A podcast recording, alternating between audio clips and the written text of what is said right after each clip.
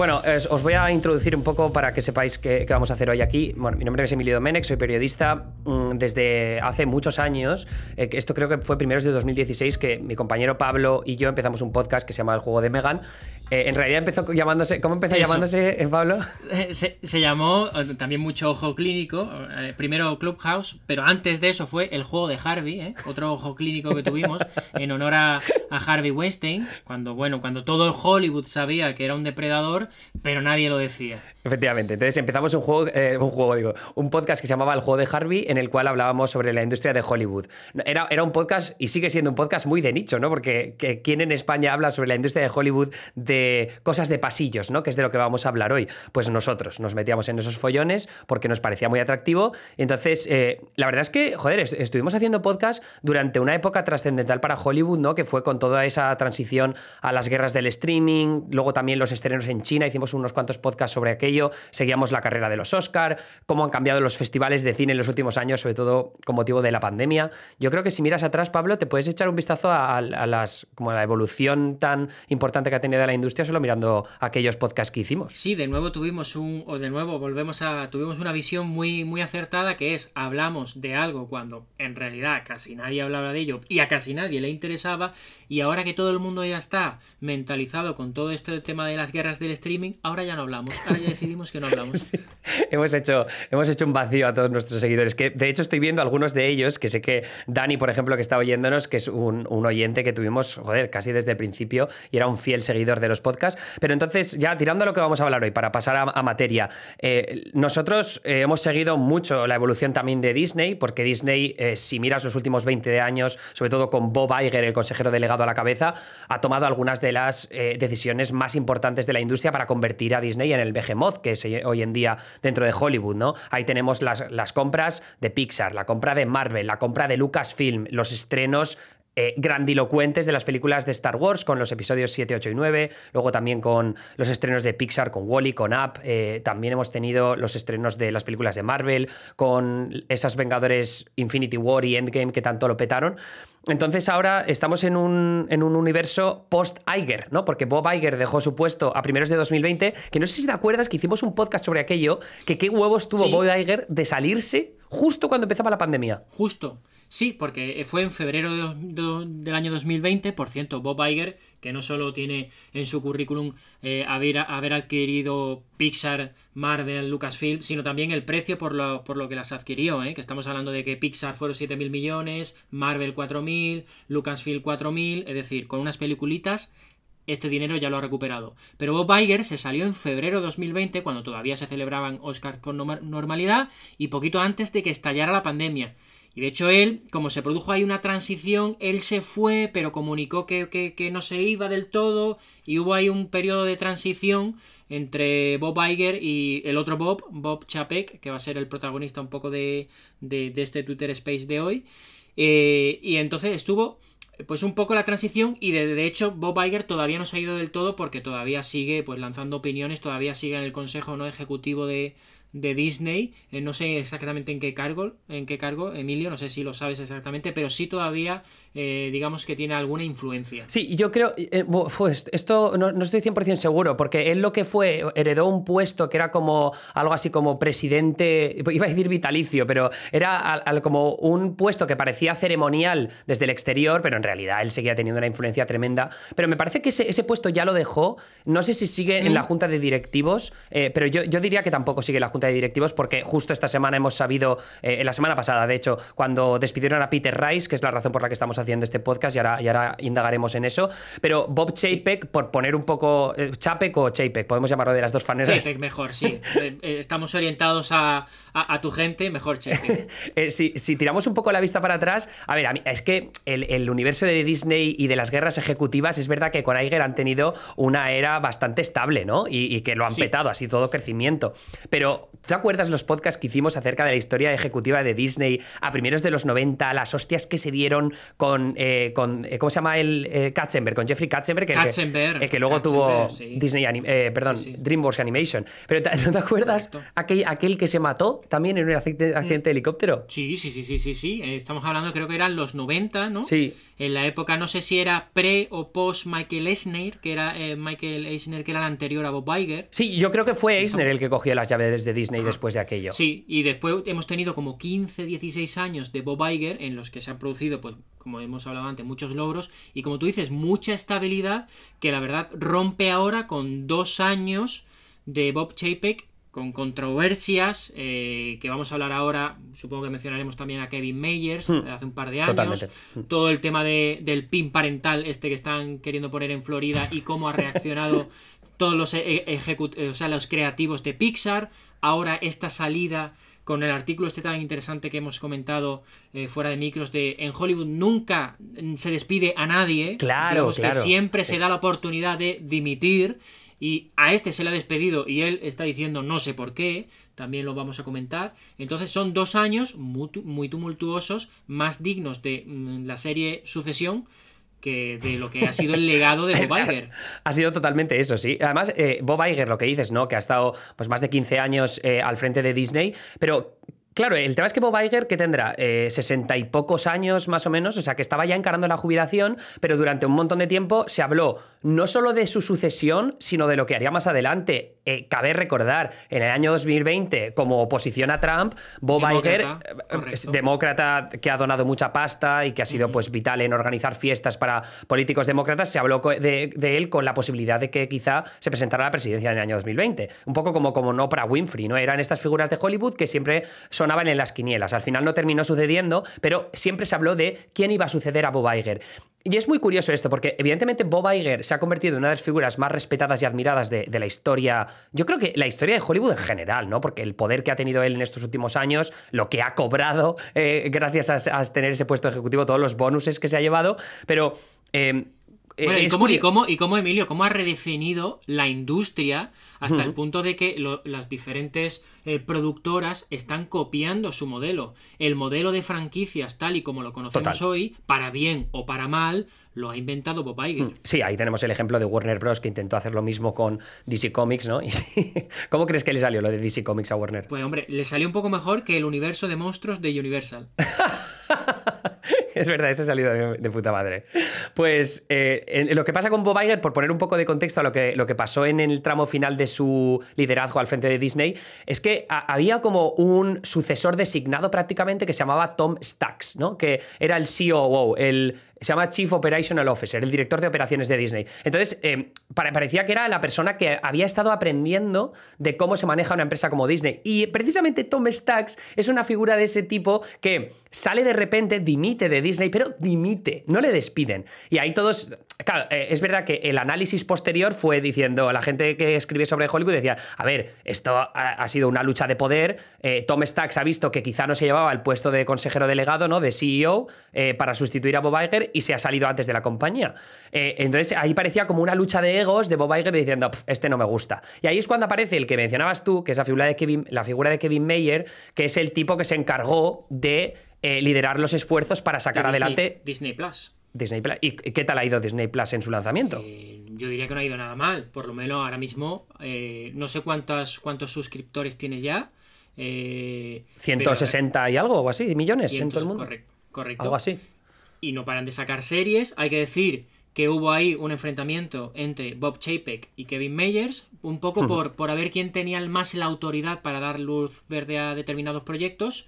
Parece ser que en aquel momento, además, también durante esta pandemia, se le criticó mucho a Bob Chapek que hubiera renovado series como la de los, los Mighty Ducks, esta, esta serie de hockey sobre hielo eh, ambientada en el, universo este de las películas, con, con Emilio Estevez. Eh, y bueno, y al final acabó con que en mayo de 2020 Kevin Mayer se fue, y se fue, bueno, no le ha ido mal donde se fue, porque creo que se fue a ser CEO de TikTok.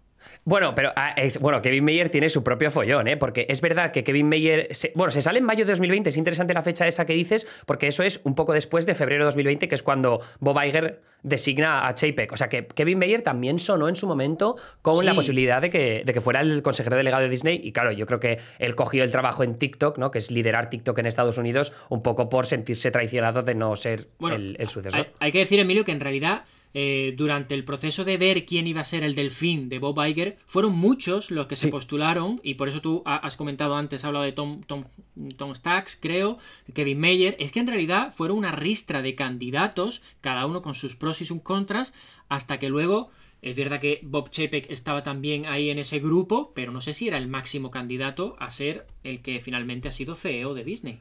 Yo, yo diría que, no, o sea, no era, no era ni de coña la persona. ¿eh? No, lo recuerdo que lo habláramos. Bueno, es que Bob Chapek venía de parques. O sea, eh, tenemos que pensar en Disney como varias divisiones. Es verdad que ha cambiado mucho la estructura ejecutiva de Disney en los últimos años, pero yo creo que cuando se salió Bob Iger, más o menos eran cuatro divisiones. Una tenías eh, como productos al consumidor y merchandising, ¿no? Todo lo que es vender juguetes y movidas así. Luego tenías lo de parques y cruceros. ¿Vale? Que es la, la, parte, la división más jodida en tiempos de pandemia, porque los cruceros, recordemos. Eh, el tema de los parques y cruceros es en sucesión el que le trae toda la movida con el FBI a la familia Roy. Ah, es verdad, es verdad. Es que hay que verse sucesión para estas cosas. Hay, que verse sucesión, efectivamente, en HBO, muy recomendada. Eh, pero luego tienes el, Em, las otras dos divisiones son televisión, ¿no? Porque Disney tiene muchas televisiones por cable, ahora tiene plataformas de streaming como Disney Plus y luego Hulu, ¿no? Que después de la compra de Fox, pues tiene un porcentaje bastante amplio. Y luego, por supuesto, la parte de cine. ¿Qué pasa? Que eh, viene de la parte de parques, que no tiene ese tipo de relación. O sea, no es una persona estrictamente de Hollywood. O sea, no es una persona que tenga, que haya desarrollado relaciones con los talents, ¿no? Los talents siendo, pues, directores, cineastas, actores, actrices, que al final son los que definen los paquetes de Hollywood, ¿no? Paquete en Hollywood es entendido como este concepto de, vale, eh, voy a hacer este proyecto que tiene este director, con este actor y con esta marca de propiedad intelectual, que, que puede ser la adaptación de un libro o el remake de una película de animación. Entonces ahí Bob Chapek de repente se pone en este puesto, empieza la pandemia, su mejor parte, ¿no? su, expertise, es experto en parques y en cruceros y encima esa parte se la cierran. Y ahora tienes toda esta época de, crisis más adelante, de distribución de películas, y ahí si quieres hablas tú de lo de Black Widow, ¿no? Que se monta un pollo que te cagas con Scarlett Johansson. Bueno, sí, esto es otro... Creo que puede ser que fuera de los primeros, eh, de las primeras... Eh, situaciones controvertidas del legado de Bob, bueno, de este, Bob Chapek en este caso, y es cuando, eh, bueno, hubo una reclamación por parte de Scarlett Johansson de que al haber estrenado la película Viuda Negra no solo en cines, sino también directamente en Disney Plus, pues evidentemente ella iba a comisión, como muchos actores que cuando eh, firman contratos pues van con un fijo, pero también a una comisión dependiendo de la taquilla, y claro, ella se sintió eh, pues como una víctima en el sentido de al haber estrenado directamente también en Disney Plus, mi película no está haciendo en taquilla lo que presumiblemente iba a hacer y por lo tanto eso me está afectando a, al porcentaje que yo me iba a llevar. Hmm. Ah, eso eh, cabe decir que no todos los actores, estamos hablando de estrellas. estrellas. de primer nivel las que consiguen este tipo de contratos. Eh, una anécdota, no sé si hay una anécdota al respecto, y es que creo que en su momento, cuando se iba a estrenar Avatar, James Cameron ofreció el papel de, eh, del protagonista de Sam Worthington a eh, Matt Damon y una de las cosas que le ofreció fue porcentaje de taquilla. Y Matt Damon tonto. lo rechazó. o sea, nunca, nunca hay que eh, dudar de James Cameron. Esa es una de las mayores leyes, normas de Hollywood que nunca hay que rechazar. Y eso siempre lo decimos aquí. Pues eh, lo, siento, Matt Damon. Pero bueno, Matt Damon se metió en cripto, ¿eh? ¿No te acuerdas? Sí, que también le está yendo bien. le está yendo de puta madre. Bueno, pues entonces, eh, lo que termina sucediendo es eso, ¿no? Que Chapek eh, hereda ese puesto de consejero delegado, ha estado al frente de Disney en, estos dos años tumultuosos.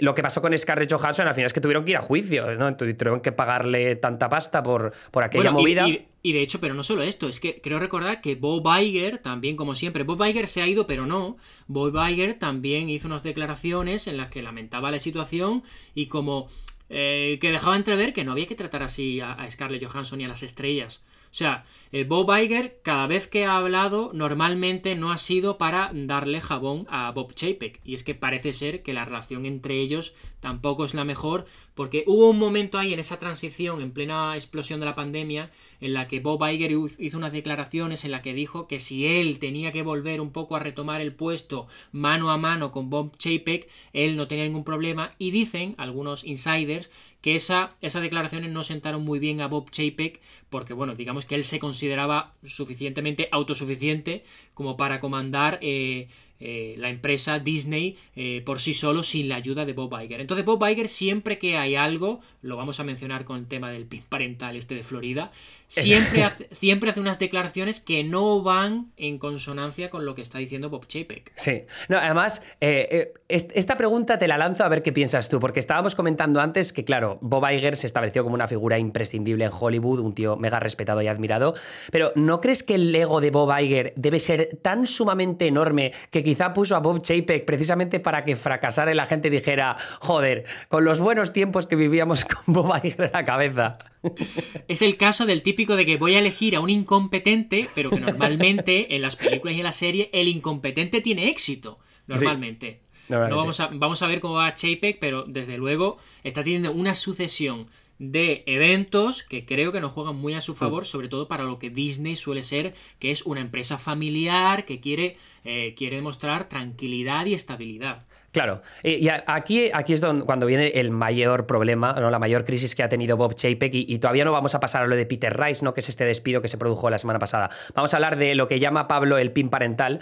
Lo que ocurre es que en, en, Florida, ¿vale? En Florida hay dos apartados muy importantes. El primero y esencial que hay que saber es que Disney tiene sus parques temáticos, cuatro de ellos, tiene Epcot, tiene eh, Magic Kingdom, Animal Kingdom y Hollywood Studios, que son la puta hostia. He estado, no he visto todavía el mundo de Star Wars ni el de Avatar, pero la vez que estuve es increíble. Entonces, ¿qué ocurre con esos parques? Bueno, en esos parques que están todos más o menos juntos, aparte hay un montón de hoteles y resorts y tal, ahí la administración condal es un ente independiente del que se encarga Disney. Esto es por una movida que firmaron en su momento con el estado de Florida, en Orlando, y eh, firmaron para tener como eh, potestad sobre la administración de las basuras, la electricidad, ¿no? Para darle cierta independencia a lo que es prácticamente una ciudad en sí misma, donde trabajan, eh, me parece que son miles seguro, no sé si te, me atrevería a decir incluso decenas de miles de personas las que trabajan en los parques Disney, ¿no? Entonces, Sí, yo creo que debe ser una, barbaridad. Lo que ocurre es que el segundo pilar importante de Florida es que está gobernada por republicanos, ¿no?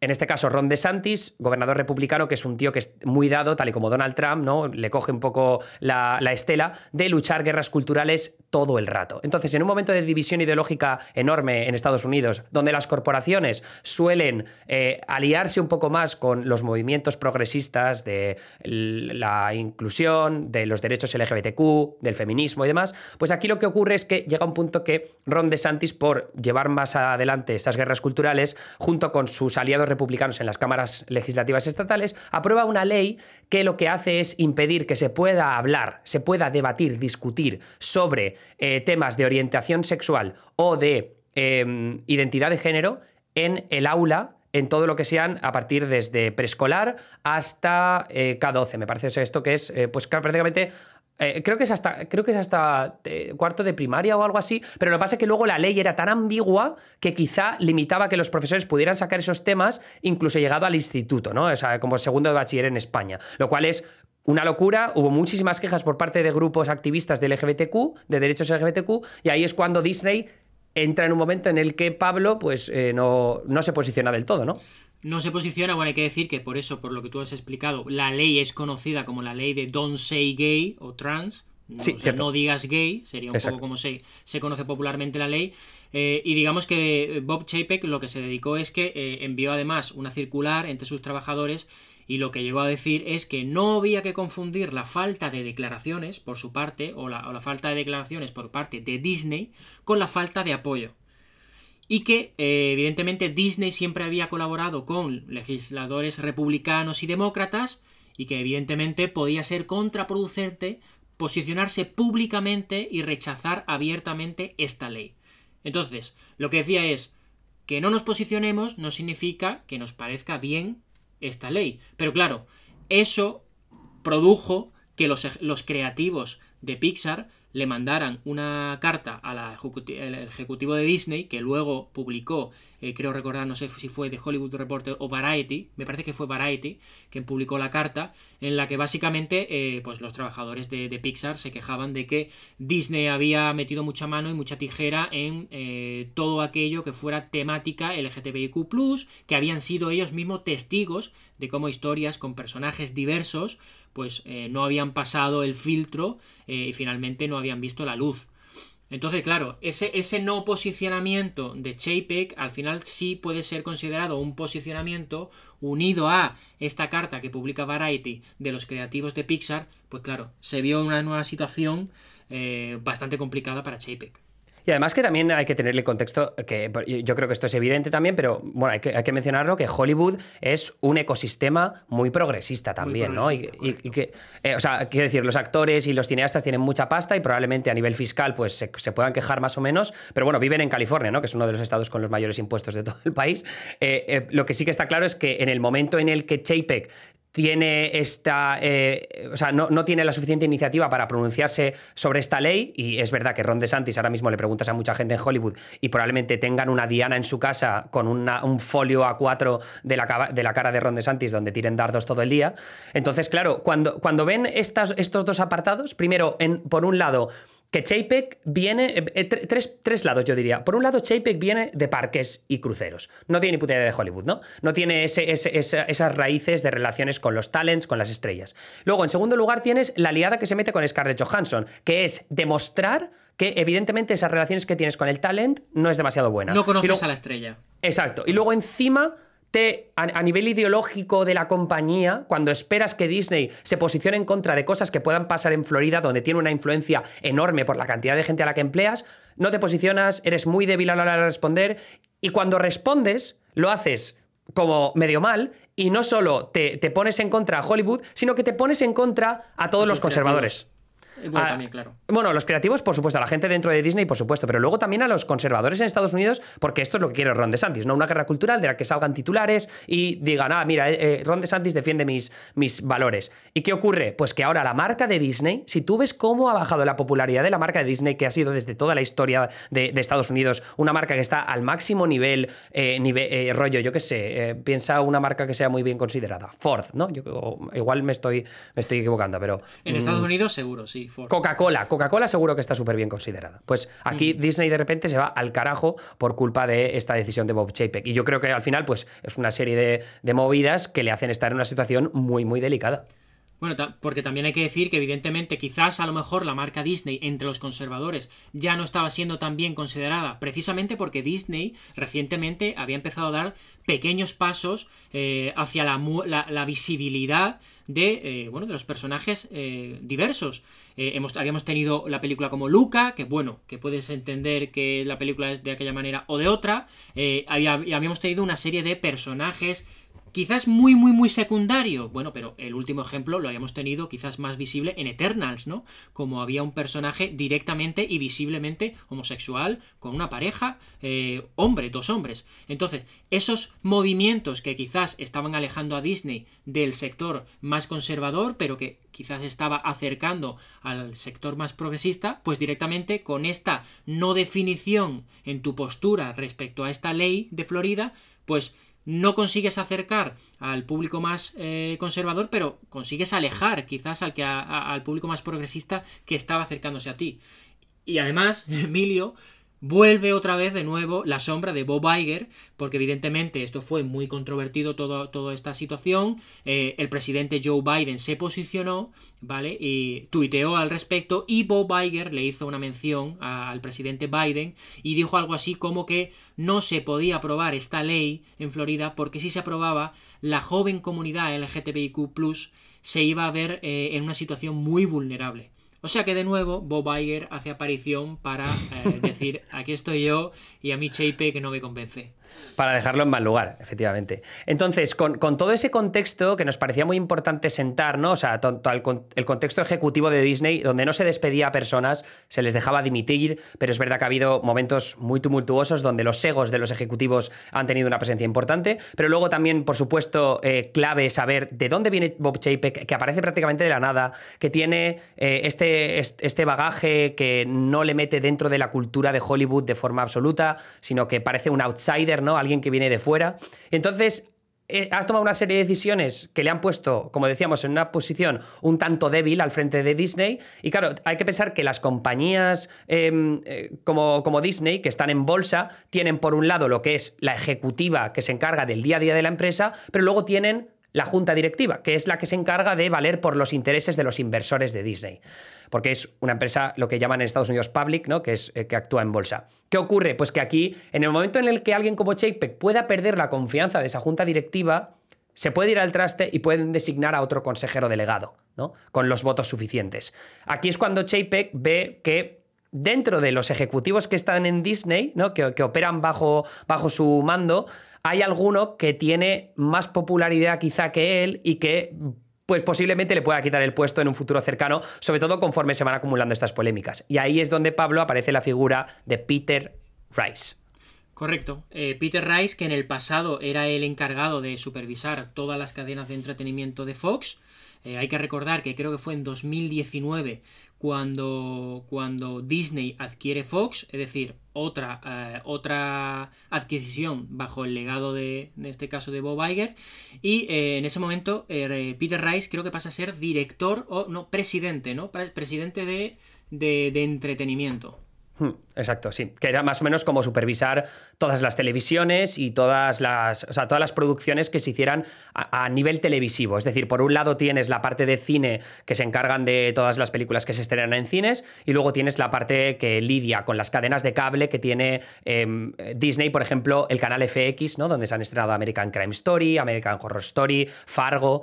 Eh, luego tienes las, la, cadena ABC, que es la cadena televisiva prácticamente, lo que se llaman networks, ¿no? que son cadenas generalistas, como si en España dijéramos la sexta o antena 3. Y luego tienes, por supuesto, las, plataformas de streaming y todas las producciones que haces para ellas. Y hay Disney Plus y Hulu, que no está en España, pero Hulu es donde se hace, por ejemplo, El cuento de la criada, donde se hace. Eh, ¿Cómo se llama la de asesinatos en el edificio? ¿no? Sí, solo asesinatos en el edificio, creo. Exacto. Entonces, eh, Peter Rice empieza a liderar esa, esa parte de la compañía que después de la compra de Fox, evidentemente, de esa fusión. Sí, eh, y bueno, Peter Rice, en estos dos años, eh, hemos comentado al principio eh, de este Twitter Space, que tuvo ahí un momento de, de, bueno, un problema con Kevin Mayer por el hecho de quién tenía la autoridad para dar luz verde a según qué proyectos, que eso acabó con Mayer saliendo en mayo de 2020 y TikTok, para irse a TikTok, y se quedó ahí Peter Rice como presidente de entretenimiento, bueno, y dar tener plena autoridad para dar luz verde.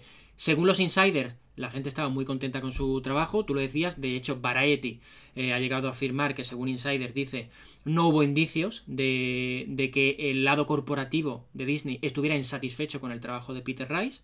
Eh, entonces, nadie entiende por qué eh, Peter Rice ha sido despedido, más allá de eh, presuposiciones, como tú comentas, de un posible liderazgo a, medio, a corto medio plazo de, Peter Rice que le pudiera hacer frente a, a, la gestión que quizás está siendo bastante cuestionada en este caso de Bob Chapek. A, mí lo que me parece interesante, que decías tú antes lo de la luz verde, ¿no? que es algo que terminó provocando que Kevin Mayer se saliera de la compañía, es que Peter Rice también tuvo más o menos el mismo problema. O sea, tú piensas que Peter Rice viene de Fox tomando todas las decisiones que le salen del pito. Además, tenemos que pensar que Fox es la compañía de los Murdoch, que había como un estilo de, de ejecutiva un poco más eh, em, ¿cómo se dice?, de em, emprendedores, ¿no? Que cada uno, o sea, las figuras que están liderando cada división tienen la facilidad de tomar decisiones más de emprendimiento, ¿no? Más arriesgadas, más ambiciosas. Entonces, sin embargo, la cultura ejecutiva dentro de Disney es distinta, es más colaborativa, es más, vamos a tomar decisiones conjuntas. ¿Qué ocurre? Que Peter Rice de repente viene, tiene que adaptarse a la cultura de, Disney y eh, Bob Chapek hace un cambio en la estructura de la compañía, algo que tiene sentido también porque de repente se te abren muchísimo tus divisiones, eh, la gente de distribución internacional tiene que lidiar con los de Disney Plus, entonces todas las decisiones que se toman de lo que vamos a poder aprobar de series, de películas de Star Wars, que luego hay que hacer un merchandising específico, que no sé qué. Entonces es como que eh, todo empieza a tener como una, una sensación mucho más conjunta en, el aspecto de las decisiones. Pero ahí hay una desestructuración, en cambio, de, de, la toma de decisiones en tele, ¿no? en todo lo que tiene que ver con series y con programación televisiva, porque Peter Rice pierde poder y se lo tiene que ceder a una persona que ahora está por encima de él, que se encarga de tomar las decisiones financieras y de distribución. Es decir, que Peter Rice se queda con una labor más creativa de decir, vale, ¿qué serie, ¿por qué series vamos a apostar? ¿A qué guionistas quiero contratar para este trabajo, para este otro, para, este, para estos proyectos? Y sin embargo hay otro ejecutivo que está en otra división por encima de él que se encarga de tomar las decisiones financieras y de distribución. Claro, eso es un problema porque en Hollywood la gente está acostumbrada, a Hollywood que también es verdad que es una industria un tanto peliaguda, Y escándalos se acumulan por doquier y luego eh, tenemos un historial enorme de ejecutivos que hacen bullying contra sus empleados. Pero bueno, Peter Rice no tenía ese tipo de bagaje detrás, la verdad es que no tenía, no arrastraba ningún escándalo, pero de repente estás... Eh, como dividiendo esas decisiones y, tío, al final tú necesitas eh, tener el dinero, poder sobre el dinero para saber por qué series o por qué producciones apostar. Para esto, para Peter Rice era un problema. Aparte, eh, decían, esto lo dicen insiders a través de artículos de Bloomberg, de Wall Street Journal y otros que han publicado cosas estos últimos días, decían que era una persona como muy distante, muy condescendiente, además británico, ¿no? Que tenía como un tono a veces que, a la gente le, podía parecer que era un poco pues, eh, flipado, ¿no? Eh, prepotente. entonces, ese, ese cúmulo de circunstancias al final parecía que hacían que Peter Rice se saliera de la cultura de Disney y eso puede ser lo que ha provocado que, que este Bob Chapek pues haya visto que no encaja. Lo, cual ahí yo creo que tiene sentido que, echen a Peter Rice y que herede su puesto a alguien como Dana Walden, que había estado muchos años con él en Fox. Sí, eh, perdona Emilio, yo por preguntar, estabas hablando de una persona, eh, no sé si te estabas refiriendo a Karim Daniel, Sí, a Karim Daniel, sí, sí. ese, es el que está por encima de Peter Rice tomando las decisiones de financieras y. porque no solo, y, no solo eso, no solo eh, hubo esa reestructuración, que claro, que como tú dices, eh, en este caso Peter Rice viene de Fox, viene con un poder. Eh, cuando Fox, Fox, es adquirida por, por Disney, evidentemente tiene que haber una reestructuración. En este caso, evidentemente eh, el poder que tiene eh, Peter Rice mengua, pero no solo el poder, también eh, el contrato, parece que le redujeron el contrato un 20% para ajustarse a las normas que tiene Disney. Bueno, también porque en Fox cobraba una absoluta barbaridad de pasta, no sé. Correcto, entonces hay una reducción del 20% de tu salario, además pierdes poder en favor, en este caso del socio de Karim Daniel, pues evidentemente ahí no tuvo que ser una situación fácil para, para Peter Rice eh, que finalmente ha acabado, como dices, siendo sustituido, bueno, siendo despedido en, un, en una industria en la que no se despide, siendo despedido y relegando su puesto, en este caso, a Dana Walden, que también venía de Fox en este caso. Sí, que además ella había estado como liderando eh, parte de las cadenas de, Disney, pero no todas, ¿no? O sea, ella sí que, e, ella, por ejemplo, tal y como Peter Rice, tiene un historial enorme de lidiar con, eh, con talent, ¿no? Con estrellas de Hollywood y tener muy buenas relaciones con los creativos de la industria, lo cual le pone en una posición muy ventajosa.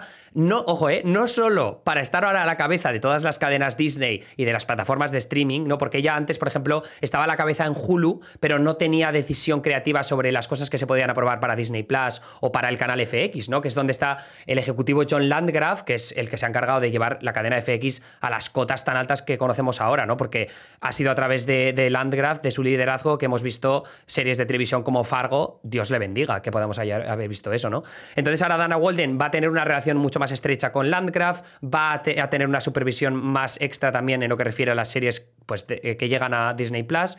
Eh, no siempre, por cierto, lo que tiene que ver con Lucasfilm o con Marvel, porque eso se encargan los estudios independientes de cada una de esas divisiones. Pero eh, a mí lo que me parece interesante de Walden es que con ese bagaje sabiendo que también es muy respetada y muy admirada en la industria y que ha estado mano a mano con Peter Rice, que repetimos un poco, o sea, es también otra figura muy respetada y admirada en la industria. Ahora, ¿qué pasa si la junta directiva dice, bueno, apoyamos a Chapek, pero como la vuelvas a liar, ponemos a Dana Walden al frente de Disney? Sí, es que lo que parece aquí es que eh, Chapek se ha quitado un futuro rival en caso de que a él porque evidentemente si las cosas le van mal a Chapek y no hay un relevo, pues evidentemente la Junta seguirá manteniendo a Chapek. Pero si hay alguien que ya asoma que parece que puede tomar el, relevo, evidentemente la posición de, de Chapek es más débil. Entonces se ha quitado de en medio a Rice, pero viene ahora Walden, Walden además que viene, entre comillas, con un Oscar debajo del brazo, porque fue una de las impulsoras del documental eh, que era Summer ¿no? Eh, ah, Summer of Soul, sí. Sí, exactamente, que ganó hace un par de meses el Oscar a Mejor Documental. Entonces, y es otra figura muy, muy, eh, muy bien respetada.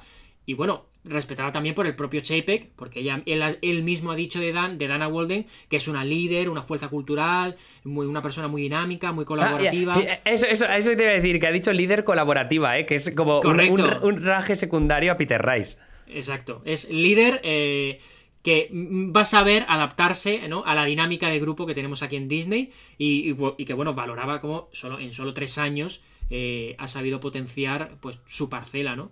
Entonces, bueno, eh, vamos a ver, ahora hay, que hay que seguir viendo cómo desarrolla Dana Walden su trabajo, que ahora ella va a ser la, presidenta, ¿no? En este caso de, de, entretenimiento de Disney.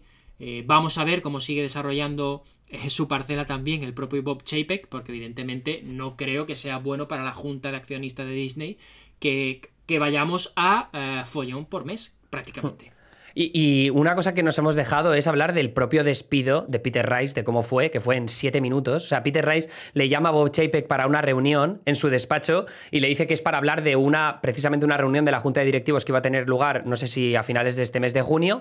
Y cuando llega, le dice, oye, mira, que no encajas con la cultura de Disney y que te vas. Y una persona que, que estaba trabajando en Disney tan tranquila, cobrando 20 kilos al año, de repente te ves eh, en la calle sin. A ver, Peter Rice va a encontrar trabajo 100% seguro, ¿no?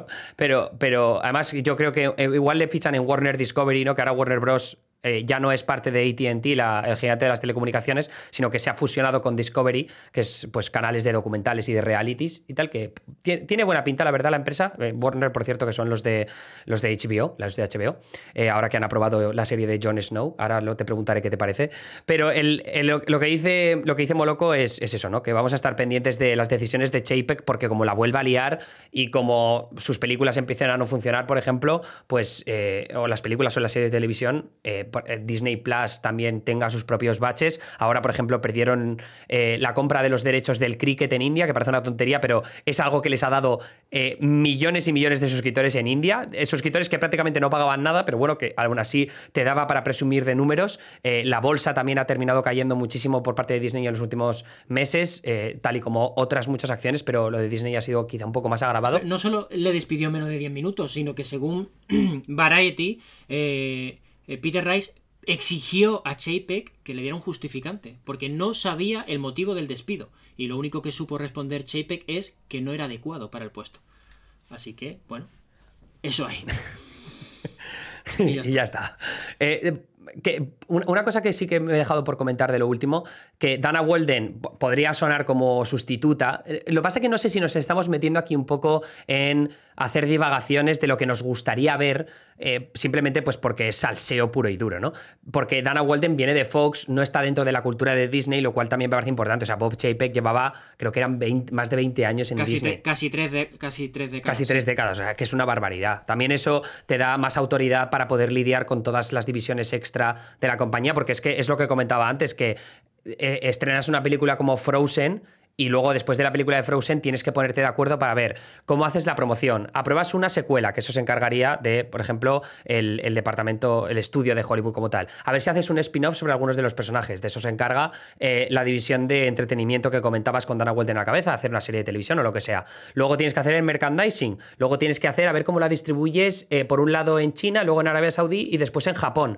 Y luego también tienes que ver eh, si, si haces una atracción en alguno de los parques temáticos de la compañía, que está París, está Los Ángeles, está Orlando, está Shanghái, está Tokio, está París. Y luego tienes pues también eh, un crucero, a ver si contratas actores para que hagan un baile especial al lado de la piscina para que todos los niños estén contentos. Pues sí, Así que vamos a ver, nosotros vamos a seguir porque la verdad, eh, hay que decir que Bob Iger era más aburrido a nivel de, bueno, evidentemente todo eran éxitos, pero la verdad, es que narrativamente las miserias son más jugosas. Pues nada, Pablo, muchísimas gracias por volver conmigo aquí a hacer esta cosa del juego de Megan. Eh, que sepáis los, los, que nos estáis oyendo que lo voy a editar en podcast porque nos hemos estado grabando con micros aparte para que tener the best quality of the world bueno, bueno, por tu lado, vamos a ver la mía. está, siempre pendiente. Pero bueno, si no he grabado en el Spaces, lo he grabado, o sea que tenemos un sonido alternativo.